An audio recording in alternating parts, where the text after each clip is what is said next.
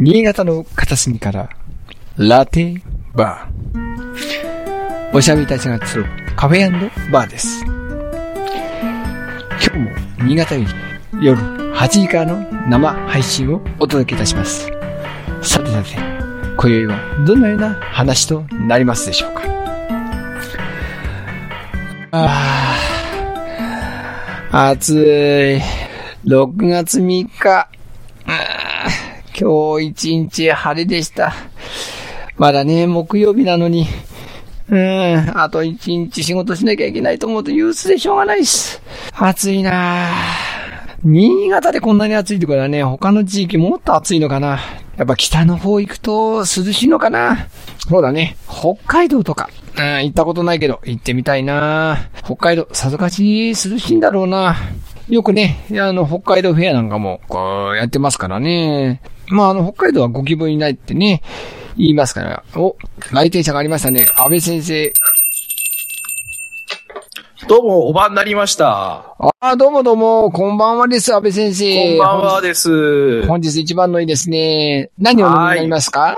あー、じゃあ、今日暑かったからな。あの、冷たいアイスコーヒーで。冷たいアイスコーヒー。冷たいアイスクリーム。あの、キンキンに冷えたアイスクリーム。そうそう、元気に冷えたアイスコーヒーで、はい。じゃあ、氷をたっぷりこうやって入れてね。えあありがとうございます。ありがとうござい僕ます。は、マスカットジュースでちょっと乾杯しました。では、行きましょう。乾杯。乾杯。えー、いや、お疲れ様でした。暑かったですね。ね暑かったですね、今日ね。30度まで上がってましたからね、今日はね、本当に。ねさすがにね、今日はね、教室、あれですよ。冷房回しましたよ。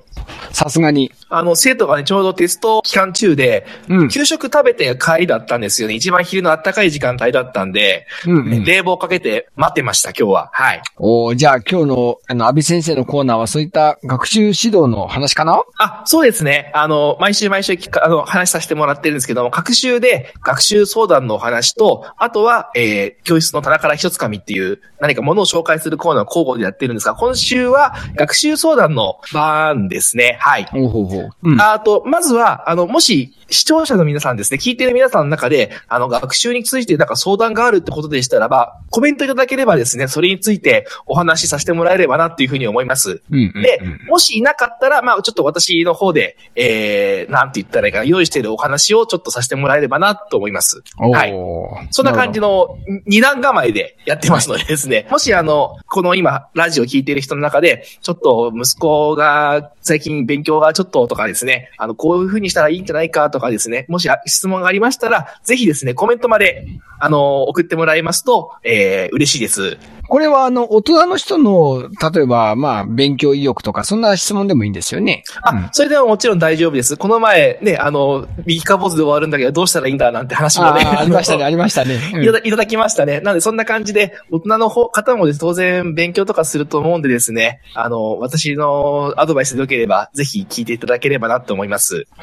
いやー、本当ね、今日は本当暑かったんでね、思わずもう北の方に行きたいな、なんて、あの、さっきまあ愚痴ってたんですけど、安倍先生は北海道とか行ったことありますか？あのね、私実はこの、学習塾やる前にですね、あの、実家が農家でね、酪農家、牛やってたんですよ。おおほうほう。で、牛の買い付けで、十勝とかそっちの方に行ったことあります。ええー、そうなんだ。へえ。いや、すごかったです。よかったです。えーやっぱやっぱこの時期っていうのは、その十勝地方もそうですけど、やっぱ涼しいんですか？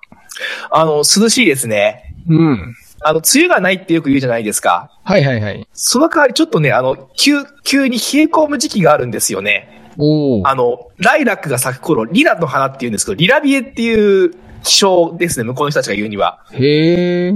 リラビエっていうのがあって、その時期になると夏なのにふーっと気温が下がって、うんあのとてもじゃないけど半袖ではいられないみたいな時期もあったりします。お、とか言ってるうちにまたレギュラーの人が来ていただきましたね。あはーい、どうもどうも。うん、ガーゴさんなんか盛り上がってますね。うん、今ちょっと北海道の話してたんですけどね。おー、なるほど。じゃあ、あの、ガーゴさん何を飲みます？かそうだなぁ。安倍先生、冷たいアイスコーヒーでしょ？あの、冷たいアイスコーヒーらしいね。冷たいアイスコーヒー？ね。なるほど。ゲコさん何ですか？僕は冷たいマスカットです。冷たいマスカットね。わかった。じゃあ、私ね、最近、あのーちょっと、あのー新しいドリンクで、これちょっとハマってるのがあって、はいはい。あの、なんか、メッツっていう炭酸知ってます？知ってます、知ってます。知ってます？あれのね、あのーライチ味があるんですよ。へえ。そう、ライチ味。えー、自販機って買ってきます。はい。ええ、大丈夫です。メッツあります。大丈夫です。今、ゲコさん、へーって言ったから、ないんだなと思ったのいやいや今、あります。大丈夫です。ある。ご用意いたします。何でもあるんだ、このラテバーは。えー、じゃあ、これで3人で乾杯しましょう。乾杯はーい、乾杯ウェイし、ウェイお。疲れ様です。です。まだ何でもあるんだな。いや、今日本当暑かったんですからねうるん。ガコさんはどうでしたか？今日は。今日は、あのー明日からね、ちょっとお天気が崩れるっていうことで、あのーもう洗濯をずっと回回してましたね。うん、うん。うん。はい。うん。で、ちょっと車の調子が悪かったので、うん。ずっとしばらく出してたんですけど、やっと今日戻ってきまして。へえ、そうなんだ。そうなんですよ。ねやっぱり季節の変わり目になるといろいろこう、ね、故障が出てくるのかなと思って。うん。でちなみに、今の、ね、盛り上がってた話で続きたやつと、北海道の話をとしてたんですけど、うん。ほうほう。あのーガーコさんは北海道行ったことありますか？ありますよ。おあのー新潟から、うん。えっ、と、北海道行きの、あのーフェリーがあるんですけど、おフェリー。ほうほうほうほう。はいえっ、と、新日本海フェリーっていう、うん。あのー船があって、な、えっ、とね、どこ行き、苫小牧行きと、えっ、と、小樽行きだったかな。おほうほあなんかう。二つ、もう一個あったかななんかある、まあ、北海道はでもそっちか。うんあの、二箇所あって、うん私はその、小樽行きの、えっ、と、船の中の、ちょっとお仕事でさせていただきました。えー。仕事でいいなぁいいなぁうん。そうなんですよ。あの、船の中の、こう、ステージのお仕事があって、へえ。はい。ちなみにその時期はいつぐらいだったんですか？時期はね、えっ、と、あ、でも今ぐらいだったかも。今からあちょうど夏にかけてですね。ほうほうほうん。いいですね。フェリーいいですね。う。うん私も。フェリー行きたかったな。私の時は飛行機だったんですよ。うん。それはそれでいいじゃないですか。あっという間で風情がない。そうか。そうか。そういう言い方そうなんそうか。そうそう。あの、新幹線で東京に行くのとか大して変わらないぐらいなんで、時間的には。あ、そうか、そうか。なるほど。そう、だからなんかね、遠くに来た印象は、飛行機、お降りた時はなかったんですよね。う。ん。ただ実際行ってみると、あまりに異世界でね、あ、北海道、北海道すげえな。あの、空気の匂いがもう違いますそうよね。、全然違いますよねあ。違うんですよ、違そううんですよ。そうそうそうそう。そうなんだ。異世界です、本当に。外国です、外国。マジで。うんうんうん。わかります。なるほどね。やっぱ来、たなって感じ。ま、まあ、ね、あの、よくね、あの、北海道や沖縄の人はね、あの、自分たちの地域じゃない、えーとこ、内地とかいう呼び方しちゃいますけど、それぐらいやっぱ違うんですかね。うんうん。あの、全然違いますね。うんあの、私、牛の買い付けで、その、まあ、いろんな牧場を見学しながら市場を行ったんですけども、うんうんその牧場の見学の方、した時に、牧場の方と話した時に、いや、今年の冬はね、ちょっと暖かかったんだよね。5度とか10度とかでさ、とか言ったんですよ。はははは5度、10度ってことはねえなと思ったらどうも北海道の人たちはマイナスってつけないらしいんですよ。あ、あーなるほど。なるほど、なるほど。ももう、あの、5度、10度っていうのはマイナス5度とかマイナス10度の話で、でしかもそれが暖かいらしいんですよ。なるほど。そうか。これは。何を言ってるんだと思ったら、そんな、もう、そういう言葉のギャップがあるんですよね。もう次元が違う。まあね次元が違うんですよ。まあ、北海道の住宅はみんなあの二重窓になってて、もうなんか完全にね、外気を遮断できる仕組みになってるらしいですけど。ああ、そうです、そうです。駐車場もね、ひ駐車場も広いっていうか、なんか庭がめちゃめちゃ広いですしね。うん。あのー冬になると、外行ったら遭難するとかよく言いますけど、ほんとそんな感じですね。隣の家から隣の家まで、500メートルとかあったりとかするんで、うん。いやー、すごい広いなと思ってびっくりしました。北海道行って、本当に。うん。いやいやいやいや、まあまあ、北海道自身はね、もう、面積で言ったらもう、東北から東京にくら、えー、至るぐらいまでの距離がありますからね。ねえ。お、なんかそんなこと言ってたら、レギュラーのフーディさんが来ましたね。バーン、バーン、バーバーン。出た出た出た。最近バンバンバンバンと入ってきますね。このイランからってっていう、これは何なんです定着してきましたけども。かうんうんうん。はい、はい、ね。うんうん。ええ今日すも。テンション上げてうんやってまいりましたけども。じゃあ、フージーさんは何飲みましょう？あのーもう飲んじゃってんですけど。あ、本当だ。片手に持ってる。い飲料、飲料持ち込みだ。テキ、テキーラでもいっちゃおうかな、もう。あじゃあまあまあ、それも踏まえて、じゃあ4人で乾杯ですね。乾杯。はい、乾杯。いやいやいやいやいや。まあ今日もご機嫌でフージーさん来ましたけど、もうこのアイヌ語？なんでアイヌ語なんですか？え？いや、今日あれじゃないですか。ん？僕のあのー薄っぺらい漫画愛。薄っぺらい。自分で言った自分で言った自分で言ったあ愛はあるけど、知識が薄いっていう、うんあの、漫画のコーナーがね、北海道関連であるらしいので、らしいので。北海道つながり。うん。アイヌ語で登場してみましたけど。なるほど。このイランからってっていうのはアイヌ語なんだ。そうなんです。へえ。えじゃあ、どんな風な発音なんだろう？わかります？藤井さん。わからない。あこれわかんない。イランからってなんか、イランからってなんか、イランからってなんか、えー、誰か、地元の方、いませんか？北海道の人いませんか？いませんか？新潟弁みたいにイランからってみたいな風に言うんかな？ー、ねいらん、いらん。ああ、キョトコ、キキョドちゃんが来れば。ョトちゃんが入りました。え、キョトちゃんは、え、北海道の人なの？そうなの？違います、違います。多分違うよねでしょこんばんはだよね。こんばんはです。はーいって私、北海道の人なんかと思った。札幌の人だ。あ、そうなの？そうなの？そうなんですよ。あ、北海道で。えー、めちゃくちゃ、えー、えなるほど、北海道つながりにいたな。よかったよかった。で、じゃあ、藤田その、アイヌ語の、その、なんか漫画？えーちょっと紹介してくださいよ。え？えどういうことどう、いうことじゃねえよ。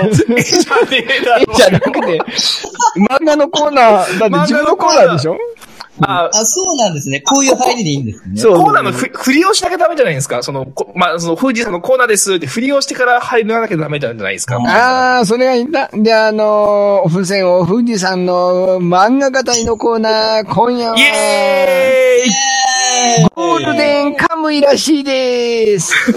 らしいです。らしいです。藤井さん以外ノンアルコールなのに大丈夫です、この人は。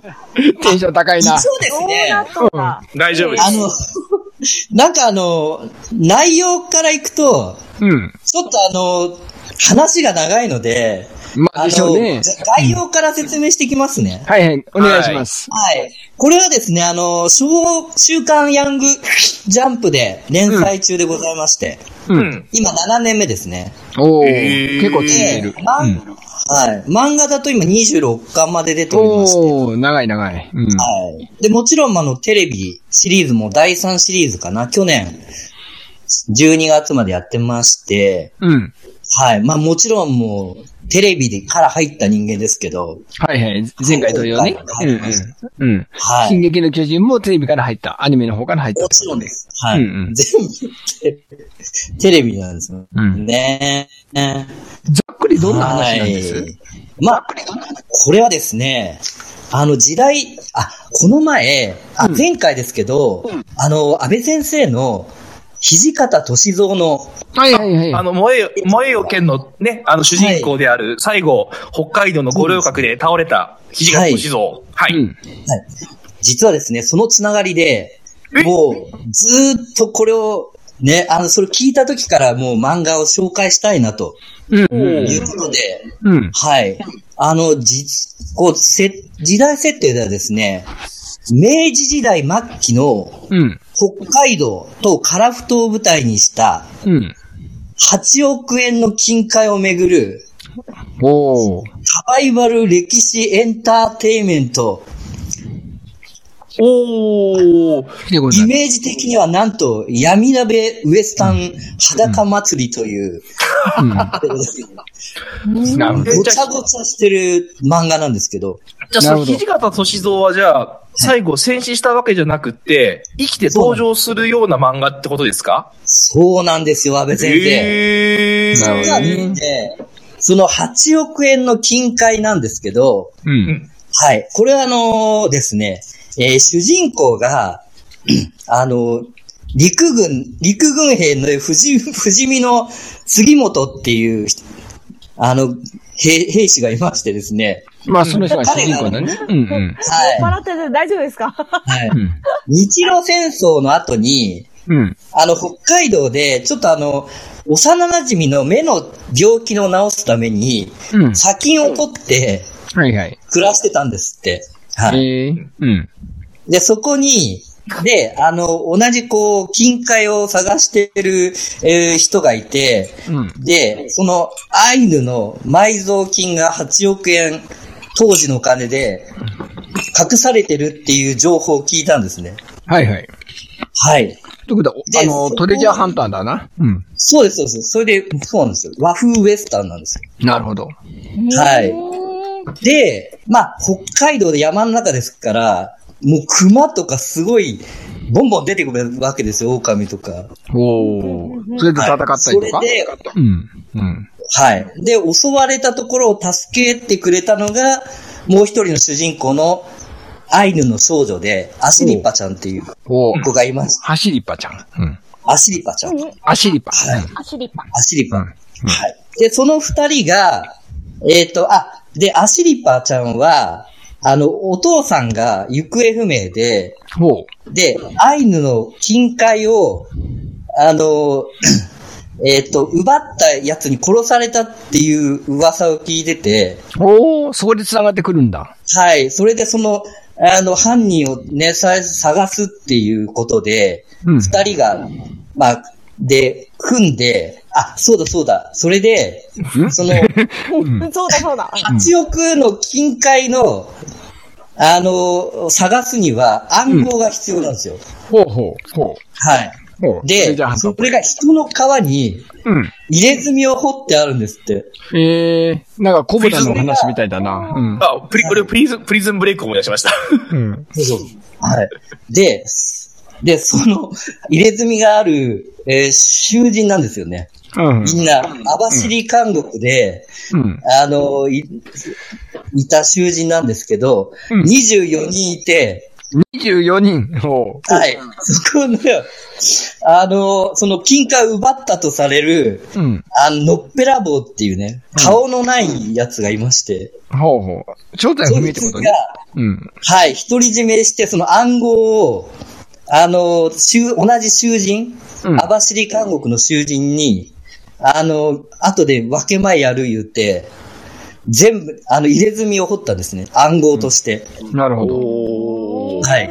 そう。で、その入れ墨を最、その、川、あの、最初の杉本が、えっ、と、金塊探してる時に、うんあの、一緒にやってた囚人が、うん。あの、後で熊に殺されちゃうんですけど、あらあら。実はその、はい、囚人だったっていうことで、なるほどね。なるほど。それで、こう、二人で、あの、そのね、そう、網走監獄の小樽からずーっとこう、旅をするわけなんですけど、なるほど。はい。なるほど。ちなみに、キョドちゃんさんがこの北海道生まれで、生まれも育ちも札幌ってか書いてありますけど、キョドちゃんさんはこれあれかな、あのーゴールデンカムイ読んだことあるのかな？うん、どうなんですよ。もしあれだったらゴールデンカムイに関する情報、コメントいただけると助かります。そして、吉純さんがね、こんばんはってことで、さっきも拍手いただきましたけどね。こんばんは、どうも。どうもです。ありがとうございます。吉純さんは初めての来店ですね。うんうん。ちょとちゃんさんはね、あの、この間、あの、リスナーからスピーカーとして入ってきていただきましたからね。うんうん。はい。まあそんなこともいいです。まあつまり、そうやって、まあその、入れ墨の男を探しつつ、あの、アイヌの女の子と、その、その、不死身のなんとかえーっていう、はい杉本の、あ、杉本さんか。うん。の、この冒険団っていうことなんですね。うん。はいはいさはいあ、そこにですね、お、うん。そこに、実は、あの、土方歳郎が、歳三が重要な、おそうなんだ重要なので出てくるわけですよ。へえ、どんな感じ、ど、どうなんだろう？どうなんだろう？うん。はい。実は、その、網走監獄で、うん。えっと、入れ墨をした囚人が脱走したんですね。へえ。脱走して、そのリーダーが、実は、史史実、えー、っと、歴史では、こう、死んだとされてるんですけど、うんうん、実は投獄されてたっていう設定で。ほうほうほうほうほう。で、その近海を狙って、あとで、エゾ共和国を再興させるっていう。あ、なるほど。はいはいはいはいはい。を募ってですね、実はもう一つそういう勢力があって、うん、あと戦ったり、仲間になったり、いろいろ協力し、裏切り、裏切られ、みたいなことを入ってくるんですよ。なるほどね。そうやってまあ、こう、26巻、まあ結構長い話ですから、まあそうやってまあガーッといろいろあるわけだ。ちなみにこの、キョトちゃんさんがコメントでアニメ見ていましたと。アイヌのことは小学校で学びますと。やっぱ北海道あるあるなんですね。うんうん。なるほどね。はいうんうんまあ、あの、僕はね、このゴールデンカムイ今読んでないんですけど、結構まあ、ファンタジーって言ったらあれですけど、まあ、あの、本当の歴史を書いているというかは、まあ、いろんなね、あの、虚実入り混じりながら、冒険談をやってる作品だという解説は読んだことがあります。うん。はい。あとですね、やっぱりあの、アイヌ文化の紹介っていうのがものすごく多くて、はいはい。ほうほうほう。実はもうアイヌの紹介の番組なんじゃないかとまあまあまあ、そうでしょうね。うんうんもう細かい、もう全部、そのね、習慣からその道具から全部、やっぱり、雪、あの、雪じゃないですか。はいはいはい寒くて。うん。あの中で自自給自足の生活をしてるアイヌの、うん。その、あの、ね、あの、そういう技術がすごい細かく描かれてて、うん。毎回でその、僕なんかキャンプでこれ再現してあー なるほどなるほど。キャンプがそこで出てくるわけね。えもう、ジビエ料、ジビエ料理番組っていうえなるほど。強いので、結構ね、女性ファンが多いっていう。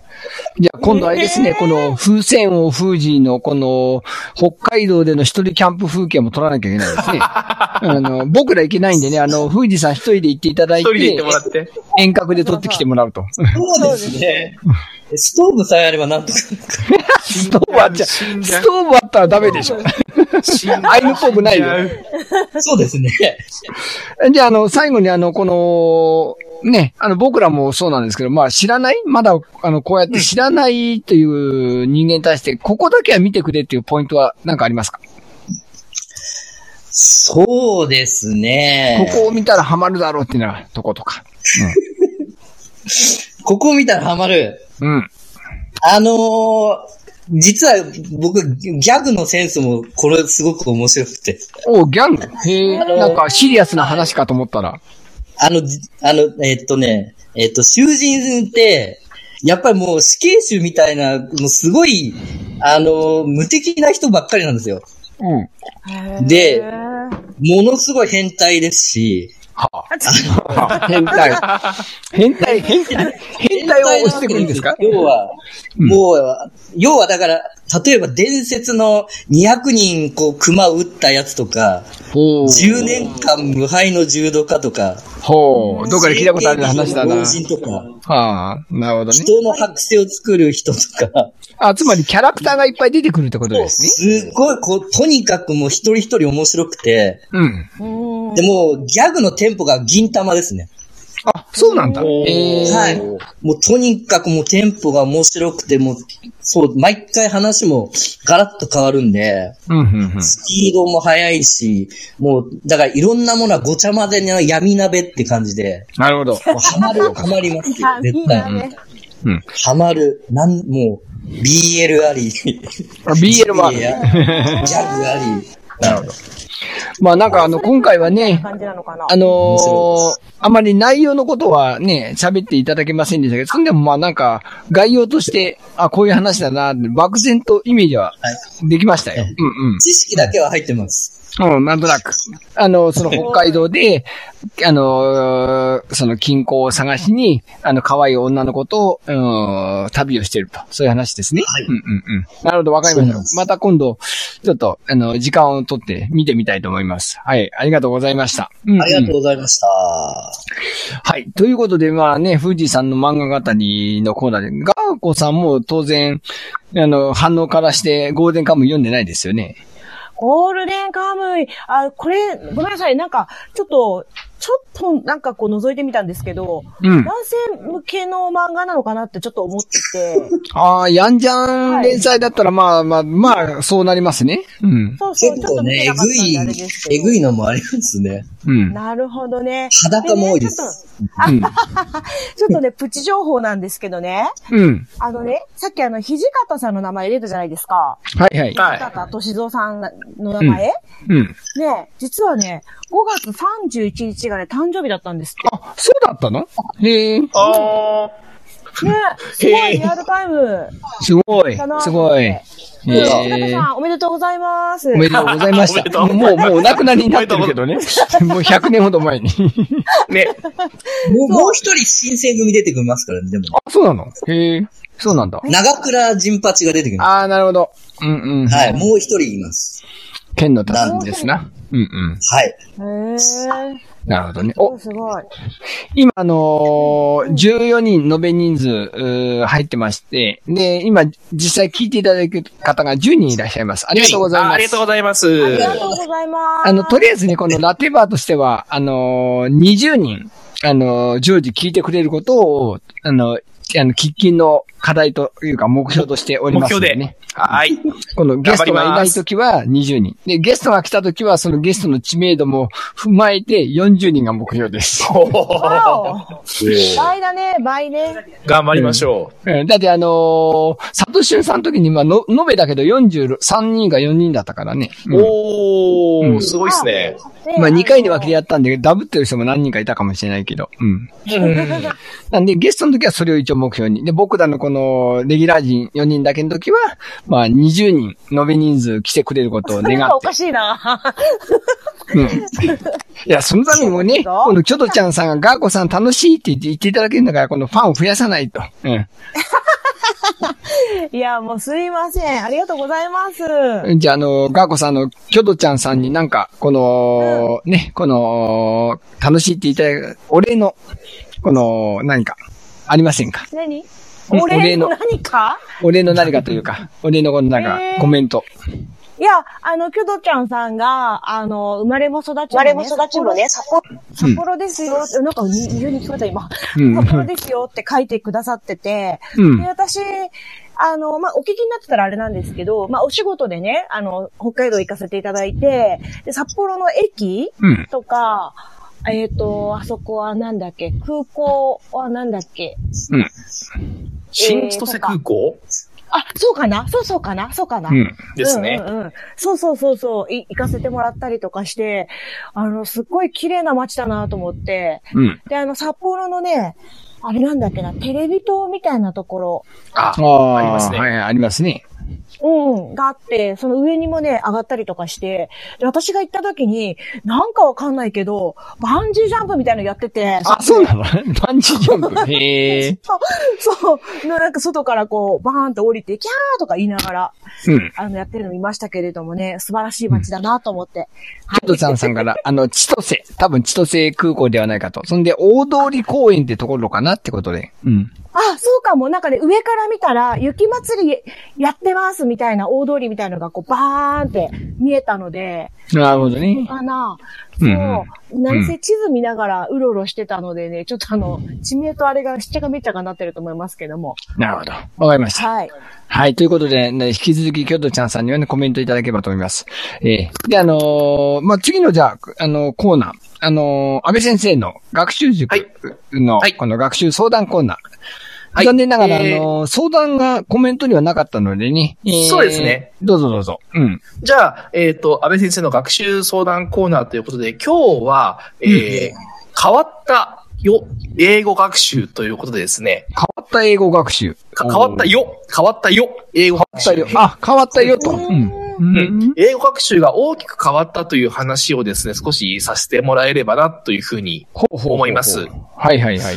変わっあの、日本の教育制度って大体10年に一遍ですね、大きく変革するんですね。はいはい。で、変革するタイミングっていうのが2000年とか2010年とか2020年とか、ちょうど切りのいいゼロの年にですね、変わることが多いんですけども、今年の2020年で英語学習がガラッと変わるという方針になって、うんその翌年の2021年、今年から、えー、本格的に英語の学習が変わることになりました。なるほど。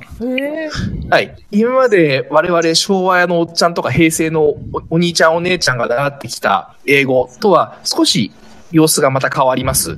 ほうほうほう。今まではどちらかといったら書くとか読む、これを中心にしてたんですけども、それが読む、書く、聞く、話す、この4つの技能、4技能を、えーバランスよく、えー育てていこうという新しい英語学習に変わったんですね。へでえ、。そ、そうなんです。それにあたって、えー、なんと小学校から英語の授業が開始になりました。あらあら。そう聞いたことないで今までは、その、5、6年生がですね、いわゆるその、なんと言ったらいいかな、あの、外国語活活動ってことで、その体験型の学習ですね。要するになんと言ったらいいかな、まあ、課外授業のような形で英語に触れてたんですけども、うんこれからは、えーちゃんと国語とか算数とかと同じように、英語の授業が始まるんですね。へえ。だからテストがあって、えーしちゃんと授業があって、テストもあって、評価もあります。あらあらあら。大変だ。最近の子供は。今までは、小学校、あ、中学校入ってから英語だよって言ってたのが、今度小学校の高学年になったら英語が始まるように大きく変わりました。でう、んそれはまあ、これから5、6年生になる子たちは新しく始まることなんで、まだ対応できるんですけども、問題は今の中学生、高校生がちょっと問題があってですね、うん。えー新しく今度中学生は、もう小学校で英語をやった前提で、授業が大きく変更されてます。なるほど。つまり、2年分の学習を前提として、教科書が組まれてるんですね。へえ。そうなんだ。なので、こそうです。今ちょうど、あの、どの学校も今、えー定期テストの時期で、1年生もですね、初めてのテストを受けたっていう子も多いと思うんですけども、今年の英語のテストは激烈に難しかったはずです。ああ、大変だ、本当に。うん。そう。テスト範囲が大きくぐーっと広がったんですね。で、1年生はテスト範囲が広がっただけでまだいいんですけども、えー2年生や3年生は、えー習ってないところ、要するに教科書が変わったんで、うん本当はやってないんだけども、やったことにされてしまっている部分があるんですね。ひどい。これはね、なかなかひどい話で、それ、うちの教室でもフォローするのにてんやわんやでした。あらあらあらあら。そう。あの、ちょうどテキストが春休みに配られたんで確認できたんでよかったんですけども、これ春休みに対応できなかった子は、多分、6月までずっとその習わなかったところがテスト範囲になって困ったんじゃないかなって正直、あのー心配になっているところです。それが、えーうん。2年生は、えっ、と、過去進行形、未来形というところで、で、3年生は、えー現在完了形が、本当は今までのカリキュラムだと中学校3年生で習うところなんですが、2年生の3学期、あ、3学期で後期の方にも終わってるっていう体になっていて、もう、お前ら習ったよね。だからテスト出しちゃうよっていう風になんだそりゃ。なってるんです。これはまあ、ねどうしてもそのね、教科書の切り替えの時期ってそういうことが起こりやすいんだけど、今年は特に英語はですね、ひどい、えー、ことになっちゃってるんですね。なるほど。ちなみに、あの、安倍先生、あのー、はいキョトちゃんさんからのこのコメントで、AET の先生を増やした方がいいのではというようなご意見もありますけど、これはどう思いますか？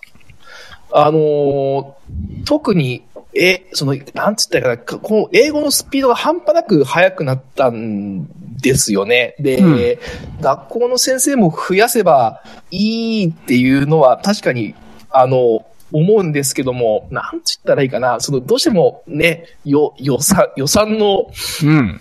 都合であるとか、なかなかそれでうまく、うまくいくん、あ、まあもちろん本当は来てくれた方が一番いいですよ。そういう英語の手伝,、手伝う先生っていうのはいた方がいいんですけども、なかなかその現状、今の先生でもいっぱいいっぱいなのに、えー、補助の教員の方を増やすというのは、うん。現、現実的にむず、まだ難しいような気がします。なるほど。ちなみにあのもちろん、A- ET とは、んあのーあのーあ、ガーコさんとフージーさん分かってますか ?AET あという意味が分かってますか？ほ、ほ、補助の、補助の先生です。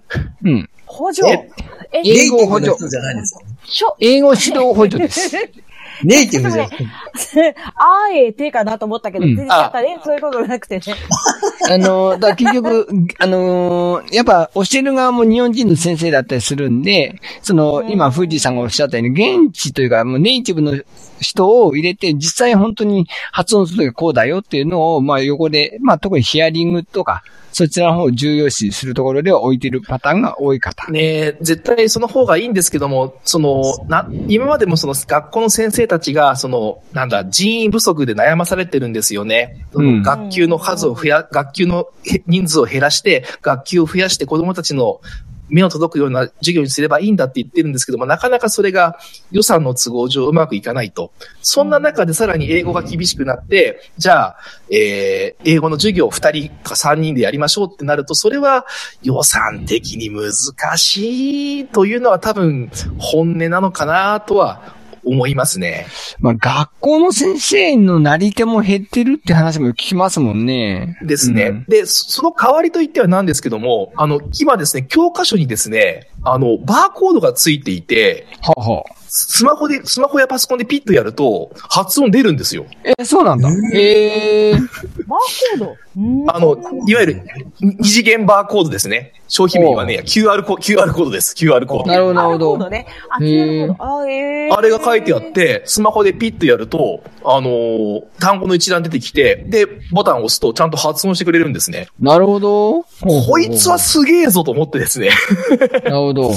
実際にそういうのを積極的に利用する生徒はどんどんどんどん伸びていくけども、いや、まあ、英語だし、日本人だからいいやっていう子は多分そんなに伸びていかないのかな。なんかすごく差がついちゃうような教室、教科書の、えー、構成だなというのは正直思いました。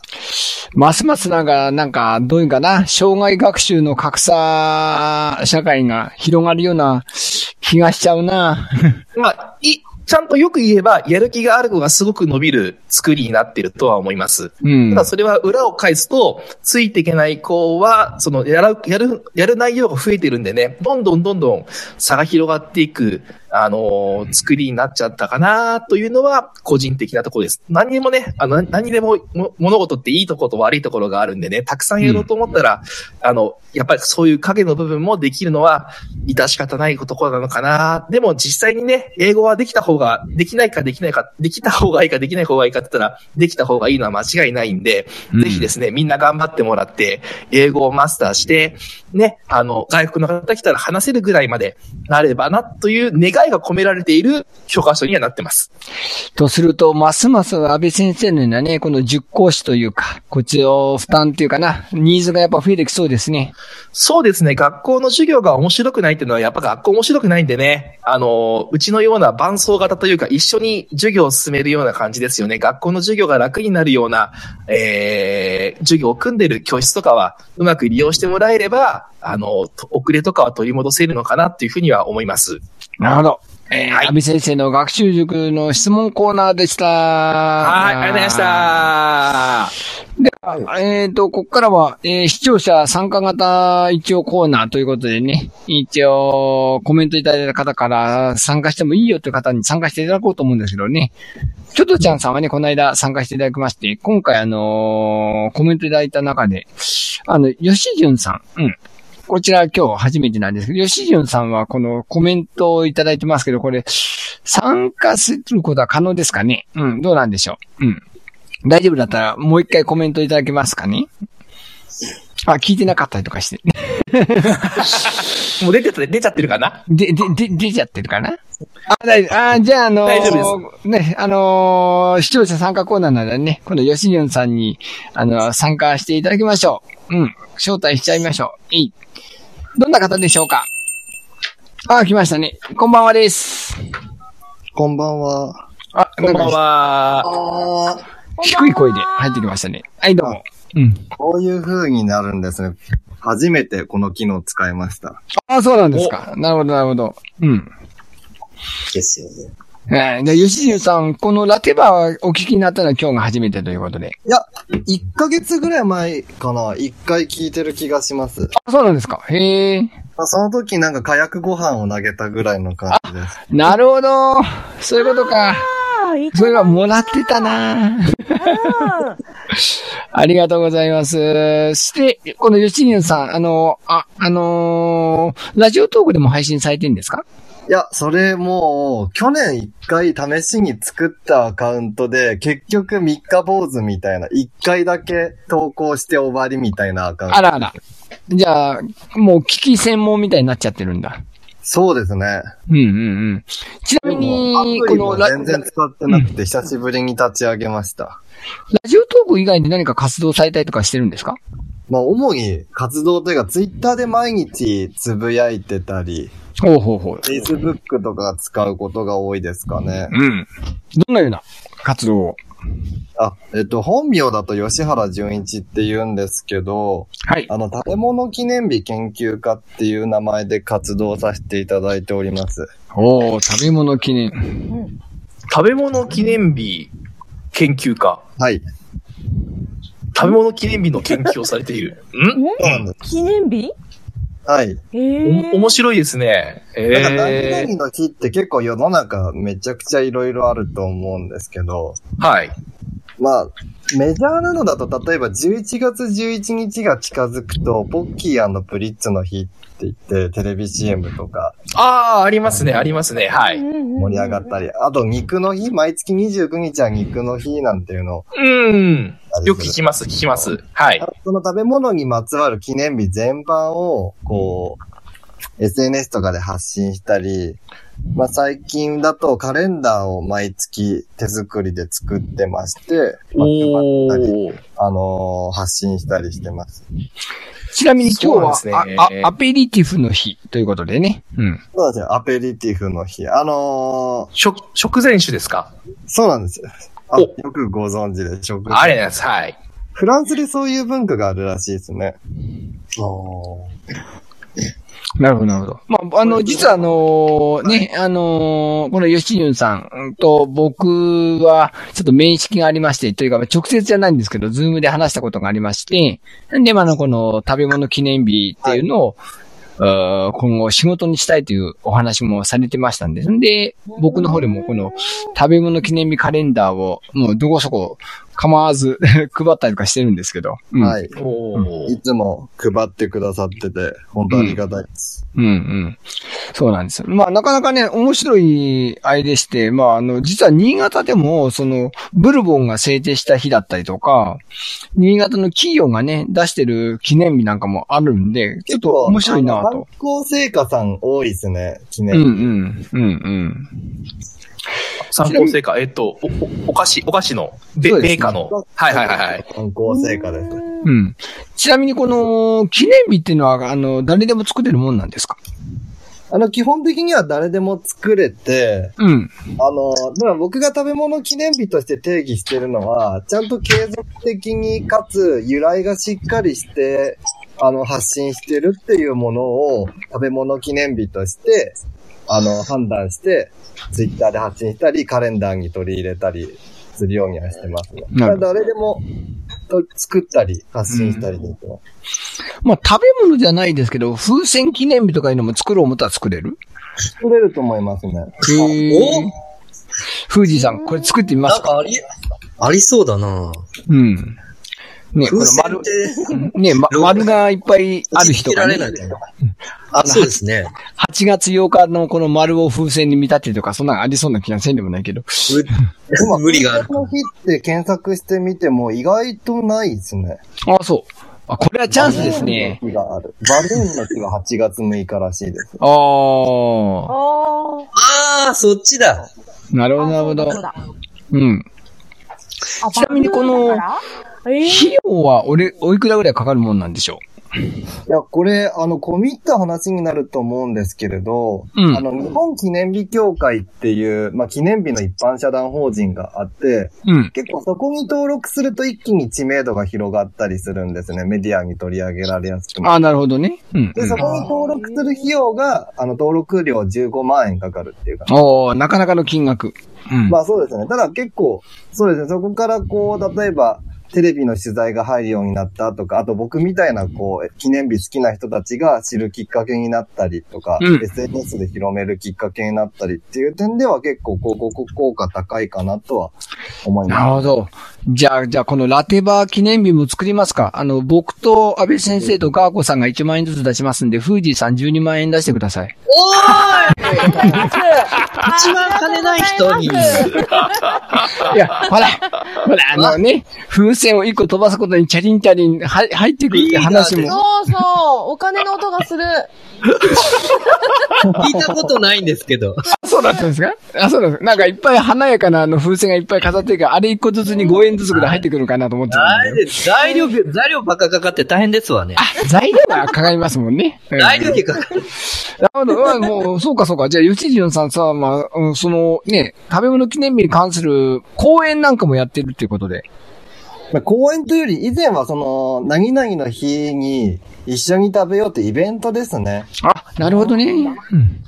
例えば、あのー7月1日はサラダチキンの日ってあるんですけど、甘漬けサラダチキンの日って。で、その記念日のサラダチキンを使って、サラダチキン料理を振る舞ってみんなで食べるっていうイベント。なるほど。そっかそっか。えーあ、もう他にもなんかいろいろ話題がありそうなんで、あの、今回はね、この視聴者参加型コーナーのこの一角だけだったんで、ゲストとして、じゃあ、あの、じっくりお話聞きたいと思うので、再来週ぐらいにゲストでどうでしょうかね。あ、ぜひぜひ。あの、ラジオすごい好きなので、うん嬉しい。あ今のこの吉純さんのこ、あの、お声を発していただいた時がちょうど20人参加になってます。おー。ああー目標達成です。現在13人の方が聞いていただいております。ありがとうございありますがとうご。ざいますあ。りがたい。はい。じゃあ、すみません。あまあ、突然、あの、お呼びして、あの、お声も聞かせてあげまして、あ今度、コーナーにも出ていただくということでね、あのー交渉、公開交渉になっちゃいましたけど。ええ。ありがとうございます。うん。じゃあ、あの、吉水さん、また、あのー再来週、じゃあ、あの、また打ち合わせして入ってきてください。よろしくお願いします。ありがとうございました。よろしくおはい。あり願いしますがとうござい。ました。ありがとうございますああじゃあ、リスナーにおお戻しいたします。よいしょ。あー、ということでね、あのー食べ物記念日カレンダー。まあ、あのーツイッターやフェイスブックでも僕、実はちょこちょこっと毎日やってはいるんですけど、まあ意外にね、本当になんかいろんな食べ物に関することだけでも結構あるんだなっていうことでね、面白いなと思そうなんですね。ってるんですけど。そうなんですね。えー自分の誕生日が何の食べ物か知りたい。あ、僕、ちなみに4月7日の誕生日の時のあの、なんかあの、ナポリタンの日とかなんかそんな日だったんですよね。ええそんなおしゃれな日だったんですか？洒落すぎ。だから、スパゲティ、スパゲティ僕大好きなんですけど、あそれはこの記念日のせいかとか言って、ちょ、ちょっと思ったりとかね。うん。うん。スパゲティね。うん。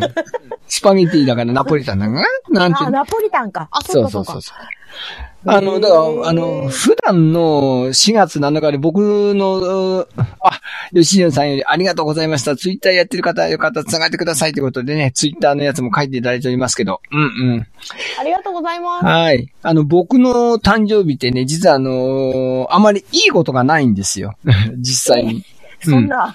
だって思い出してください。去年の4月7日、何やったか覚えてますか？何やりました？あの、日本初の緊急事態宣言が出された日です。よ。ああそう、そんな時期でしたっけね？そうなんですよ。なん、何も俺の誕生日にと。それ、それが緊急事態だったんじゃないですか、意外と。やばいな。まあ、他にもね、あの、プロレス関係ですけど、ハルク・ホーガンが負けた日だったりとか、わかれ。天竜同盟が解散してしまった日だったりとか。競馬で言うと、あの、成田ブライアンと前のトップガンが4枠と7枠に入った時に一番人気だったんだけど、なぜかこの2頭で決まらなかった日で、4と7の組み合わせは全然 G1 では来ないという、もう格言ができてしまったぐらいの日だったりとかするんだけど。あだからあまりいいことがないんですよ。はい。そうなままね。うん。まあ、そんな感じでね。まあ、自分の誕生日の探すのもそうですし、何かのね、あの、イベントだったり、その毎日一応ね、その、な何かしらの、食べ物に関することがあるから、まあ、あの、お母さん方とかね、あのー今日の晩ご飯何にしようかな、という時にまあ役に立つかなと。うん。なんかね、一品にね、なんかそういうのを入れてみたりとかっていうのはなんかいいですね。うんうん。楽しそう。だから、あわよくばね、こうやって、食べ物記念日カレンダーを推進することで、食品メーカーと提携して、何かタイアップしてもらったり、商品を副賞でもらえないかなんていう、まあ、そういう下心も、ふふふふふ、ちょっとあったりするんですけどね。うんうんうんそれは下戸さんのあれじゃないんですか違うの。え僕のね下戸さんの思惑じゃなくて、僕の思惑ですけどね。あの、だ誰か、あの、ブルボンがちょっと目をつけてくれて、あなんかあの、なんか商品をくれないかななんて、ぐふふふふ。CM 出たりとかね、CM 出たりね、ね、いいですよね。下戸さんがしえーおすすめするブルボンの商品はこれですとか言ってね来たらいいな。まあまあまあ、そんなこと言ってるんですけど。はいはい。そういうわけでね、今回はまああのね、あのー各、北海道の話から始まりまして、なりましたけど。うん、ガーゴさん、どうでしたか？今日の感じは。自分のコーナーはなかったですけど。ああ、今日の漢字。うん今日の漢字。あのーまあ、そうですよね。あのー何でしたっけ？あのーアアニメの、アニメもう忘れてる。もう、もう忘れてる。ひどい。金の神です、金の神。えっ、と、あ、カムイはアアイヌ語なんで。おーゴールデンは英語ですけど。ちなみに、あの、今、吉潤さんからコメントいただきまして、日本列島タコせんべいの日ということを制定したメーカーさんから、タコせんべいがどっさり送られてきたことがあると。ああ、長地。えー、素敵夢のある話だ。あーブルボンがチョコレートいっぱい送ってくれないかな。